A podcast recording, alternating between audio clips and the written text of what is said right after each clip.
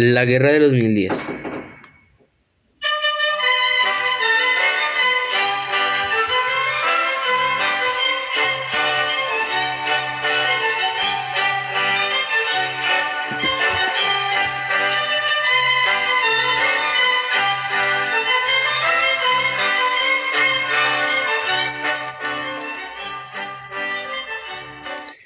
Eh, bueno, buenos días a todos. Mi nombre es Nicolás Ocampo Arias y hoy hablaré sobre la guerra de los mil días hacia el siglo XIX. Y pues a continuación seguiremos con más información.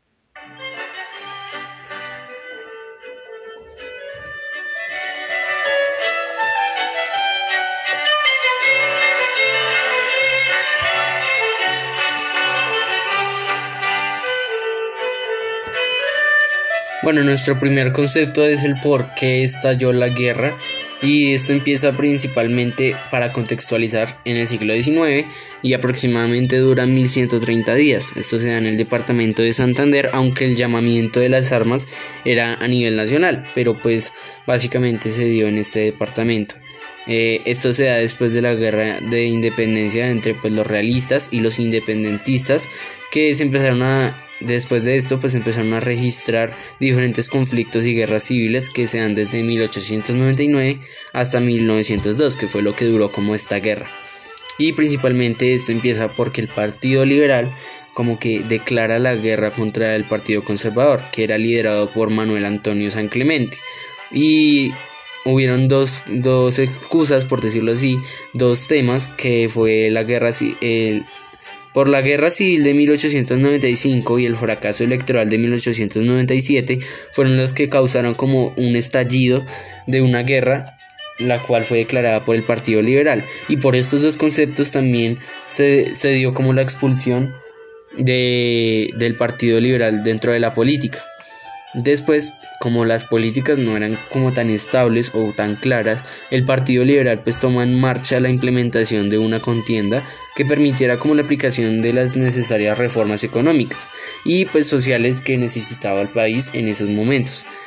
Y más esto pues se sumaba a una crisis económica para el país durante esta época, esto gracias pues a la baja de los precios del café a nivel mundial, pues de lo que se exportara de toda la zona cafetera de Colombia, ya que una de las cosas más importantes dentro de la economía de Colombia era la exportación del café.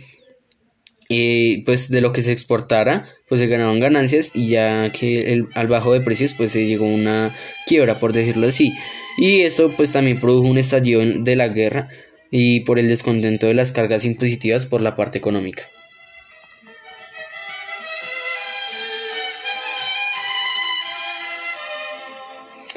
Ahora, en nuestro segundo concepto, el cual es los tiempos de horror, que esto se basó en diferentes guerras y bastantes guerras que hubieron en el país. La primera y la más característica para empezar eh, fue la rebelión en Santander el 17 de octubre de 1899, donde el general Juan Francisco Garay inició el levantamiento liberal desde el barrio de las Llanadas y, y pues sin resistencia alguna como que logra obtener la población del Río de Oro muy cercano a Caña, que son diferentes lugares que se encuentran en el departamento de Santander.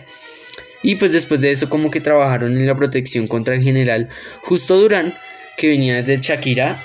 eh, para asumir como la comandancia de las fuerzas liberales del Magdalena y del Santander. Y este con el encuentro pues se esparció por Boyacá, Tolima y Magdalena, donde también pues estaba, estuvo la batalla de los obispos. Y así sucesivamente se fue esparciendo como esta guerra durante, durante todo el país. Eh, también estuvo la rebelión del Cauca a finales de octubre, donde estallaron las guerrillas liberales que se tomaron eh, a Tumaco y se dio el asalto de Palmira al sur del departamento, lo cual también dio como un impulso de la guerra para seguir y seguir eh, como en la guerra para poder ganarse un triunfo político. también está la rebelión en Panamá en el año 1900, pues después de ser tan Después de tener como la garantía de haber ganado y de haber tenido la victoria en Peralonso, pues decidieron lanzar una ofensiva en Panamá donde tuvieron éxito, pues debido a la lejanía del departamento. Y todos los exiliados, que eran diferentes grupos, eh, pues fueron liderados por Beliciano Porras de Barahona. Partieron desde el 31 de marzo de 1900, desde la punta de Borica en un barco recargado de armas, de suministros y demás para la guerra Y otro grupo que también se encontraba allí en el puente de, cerca de Panamá y de un departamento, pues también se encontraba otro grupo del cual eran los rebeldes, los cuales cometieron el error de no acelerar sus marchas y pues Víctor Salazar avanzó con sus refuerzos hacia la capital departamental. En lo cual pues Herrera, otro de los, de los líderes que tenían los, las tropas, en el puente de Caledonia, el cual era el que conectaba con el departamento, solo pues con sus hombres sin esperar los refuerzos de Porras, pues para no compartir esa victoria, eh, pues decidió atacar estratégicamente y este también se, se declaró como un estratega de Colombia en una de sus guerras pues más vividas. Y pues cuando llega Herrera, digo Porras, eh, Herrera pues vuelve a desafiarlo y se desata una masacre, mientras que el gobernador Albán, uno de los gobernadores del departamento, pues lograba restablecer su control pues allí mismo. Y luego de estas guerras como que también hubo otras más que también hicieron parte como de esos tiempos de horror. Eh, también estuvo como la, el, eh, perdón, el fin de la rebelión de, Santander, el golpe de estado de los partidos nacionales, la campaña del Caribe, la invasión de los rebeldes a Venezuela y la, invasión venezolana del Magdalena, la segunda rebelión en Panamá y la tercera rebelión en Panamá, que también se dieron.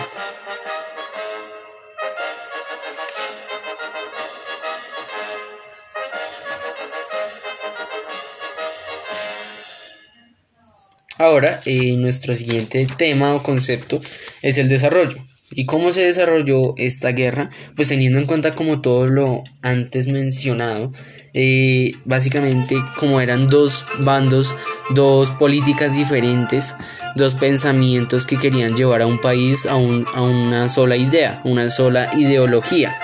pero básicamente lo único que hizo fue hacer divisiones sociales, divisiones eh, de diferentes grupos de personas que pensaran diferente, lo cual también causó guerra e impulsos para seguir la guerra, que lo único que causaba era como una patria boba que era que guerrear, pelear entre nosotros mismos solo por obtener un solo pensamiento para el país, solo para liderar. Además que habían diferentes presidentes, ya sean conservadores o liberales, y por parte de los dos bandos se consideraba un presidente. Es decir, si en el liberal se decía que eh, tal es nuestro presidente y en el conservador tal es nuestro presidente. Son diferentes personas, pero todo esto era solo para obtener una sola ideología y para ganar esto pues se necesitaba de la guerra, ya que la única forma de ganar era la violencia.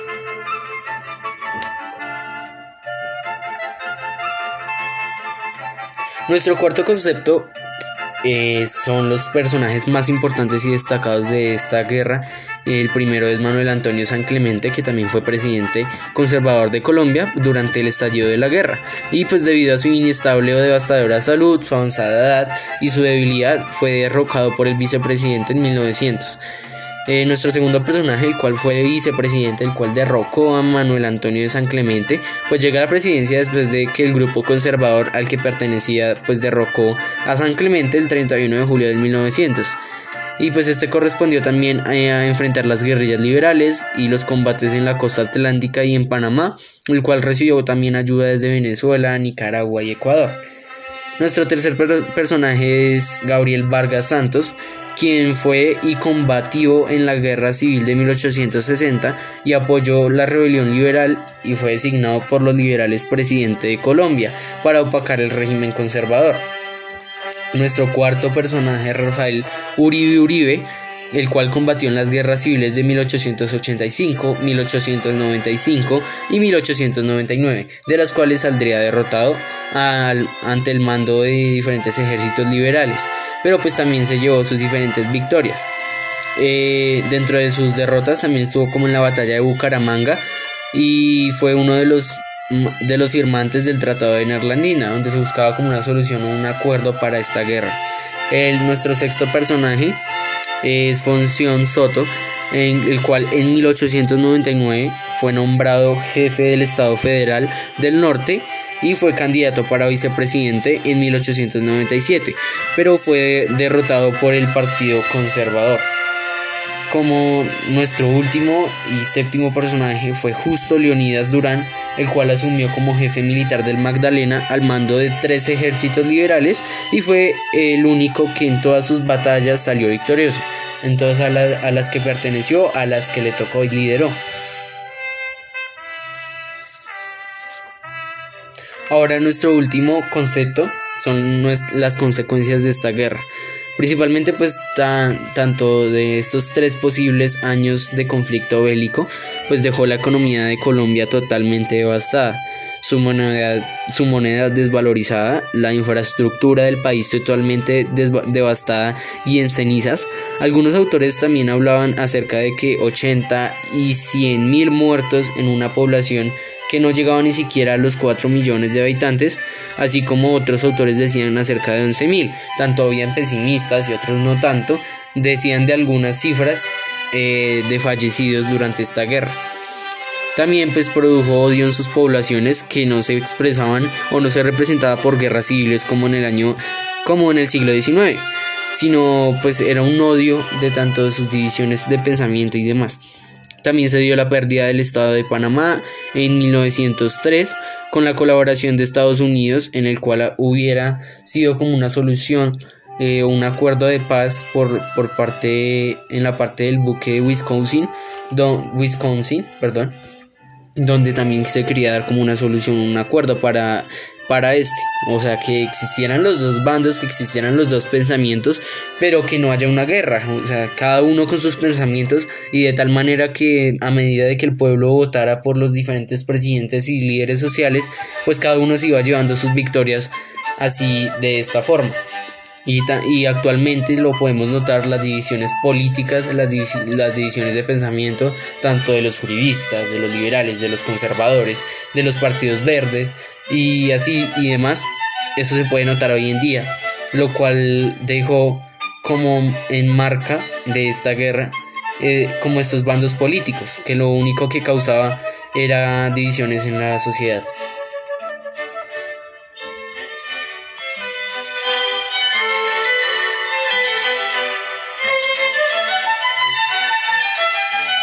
Nuestros créditos, eh, la voz Nicolás Ocampo Arias, la producción Nicolás Ocampo Arias, los efectos de sonido, nuestra música de fondo, eh, la cual fue la música colombiana de la época de independencia y las versiones sinfónicas. Institución Colegio Santa Luisa, Bogotá 2020. Hacemos parte del área de investigación de la ciudadanía global y soy del curso octavo. Muchas gracias.